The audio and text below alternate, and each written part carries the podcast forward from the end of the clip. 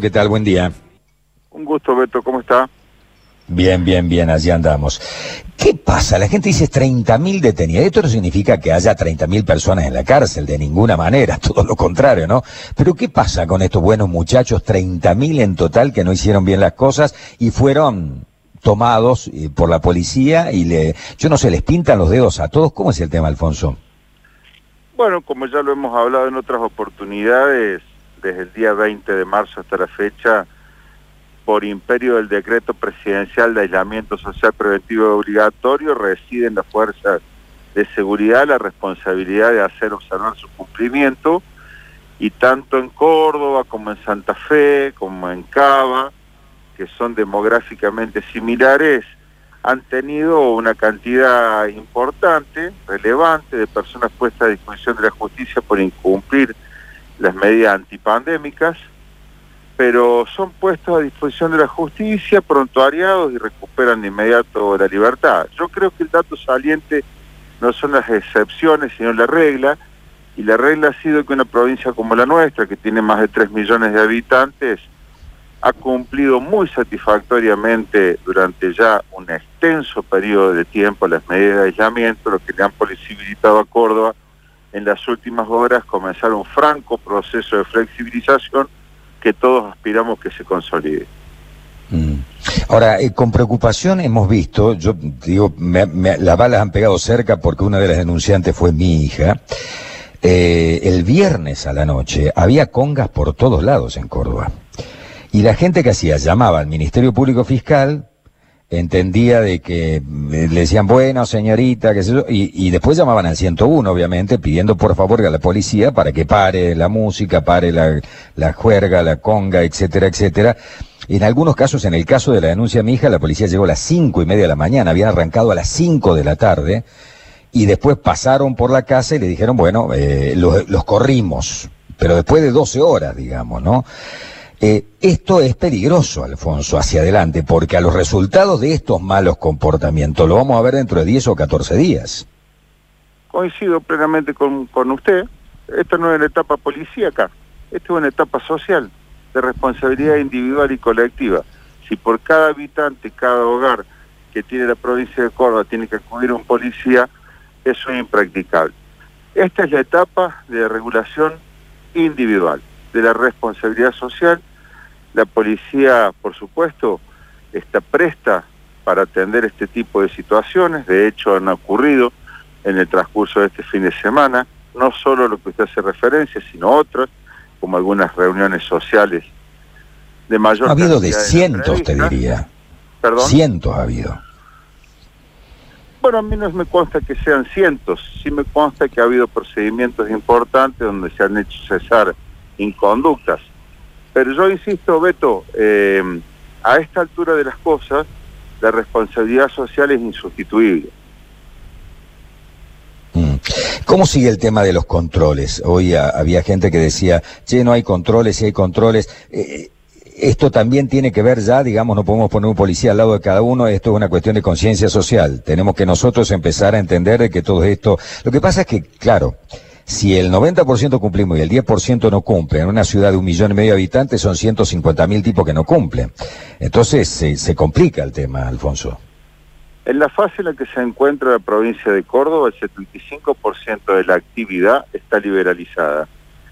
Las actividades industriales, comerciales y de servicios en su gran mayoría están habilitadas, la transitabilidad está en el orden del 75%, consecuentemente usted va a notar que hay un considerable aumento en el flujo de transitabilidad, entonces apelamos a lo que lo venimos haciendo y a la recomendación de los epidemiólogos, al distanciamiento social, a la utilización del barbijo, a la prudencia fundamentalmente y a la responsabilidad social.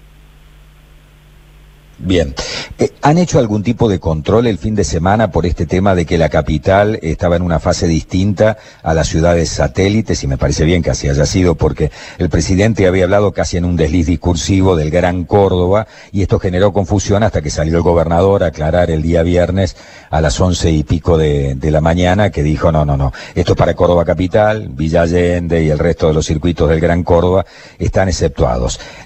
La lógica indicaba que la gente de Capital no podía, si eran familiares, inclusive no podían trasladarse hasta Villa Allende, a Mendiolaza, a Unquillo, a Malagueño, donde fuere, a pasar eh, una reunión social el domingo al mediodía con sus familiares. ¿Hubo algún tipo de control o también estamos intentando que se cumpla y es la responsabilidad social de todos?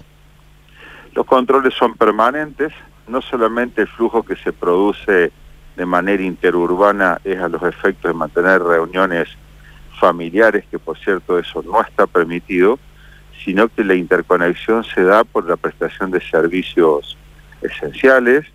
Usted no se olvide que todo el comercio en Córdoba está habilitado. Por cierto, hay empleados de comercio que viven en un radio que excede al propio ejido de la ciudad de Córdoba, los trabajadores de la salud, los trabajadores de la seguridad, toda la cadena de la producción en su conjunto está habilitada, eso genera un intercambio interjurisdiccional, no necesariamente vinculado a lo que se habilitó este fin de semana. El control se mantiene y la policía está trabajando en ese sentido. Al comienzo de la pandemia se hablaba de que había mucho menos casos hechos policiales, ¿no? Es como que arrancó con mucha fuerza el tema de la cuarentena, ahí sí que hubo, me parece, en el primer mes no hubo relajamientos, hubo... Y seguramente los delincuentes también se guardaron y, no estaban haciendo de las suyas. ¿Esto también se fue relajando y ahora tenemos más hechos? No sé si la palabra es relajando. El, el delito es una actividad humana y cuando no hay actividad humana no hay delito y cuando esta se empieza a desarrollar, también crece el delito. Eso ha ocurrido y es una constante, tanto en la Argentina como en el mundo, que a mayor transitabilidad, mayor delito. Lamentablemente, América Latina, Argentina y nuestra Córdoba no está exenta, padecemos un verdadero flagelo de inseguridad sobre el que tenemos que trabajar y así lo hacemos permanentemente, pero por supuesto este, las medidas de cuarentena no han extinguido nuestros males sociales, sino que de alguna manera los han ralentizado y a medida que recobramos nuestra habitualidad, los mismos reaparecen. Mm. Me pregunta eh, por WhatsApp eh, un oyente si, eh, por lo menos en el certificado de no antecedentes, figura el hecho de que han sido detenidos en medio de, de, la cuarentena, digamos, que han quedado a disposición de la justicia. ¿Esto figura después en el certificado de no antecedentes o no? si son sometidos a proceso y prontuariados, por supuesto que sí. ¿Y en este caso estos 30.000 han sido sometidos a proceso y prontuariados? No lo sé, eso corresponde ya a una decisión del Poder Judicial. Ya el Ministerio Público Fiscal, las unidades judiciales. Efectivamente. Depende de allí. ¿Y no tenés vos el, el, porcentaje de personas de las que han sido puestas por ustedes, por la policía, a disposición de la justicia, que han sido sumariados o procesados? No, no, no cuento con esa estadística, Beto. Bien. Nacho, ¿en estudios? Eh, sí, simplemente consultarle al ministro cómo están eh, trabajando en cuanto a las manifestaciones que se vienen dando en, el centro de la ciudad eh, de, distintos ámbitos ¿no? que hemos tenido en los últimos días. Em, simplemente buscan contener. ¿Cuál, es la forma de acción del, del, control policial? Buen día, ¿cómo le va? Buen día. Siguiendo expresas instrucciones de los fiscales, y en la modalidad que los mismos disponen.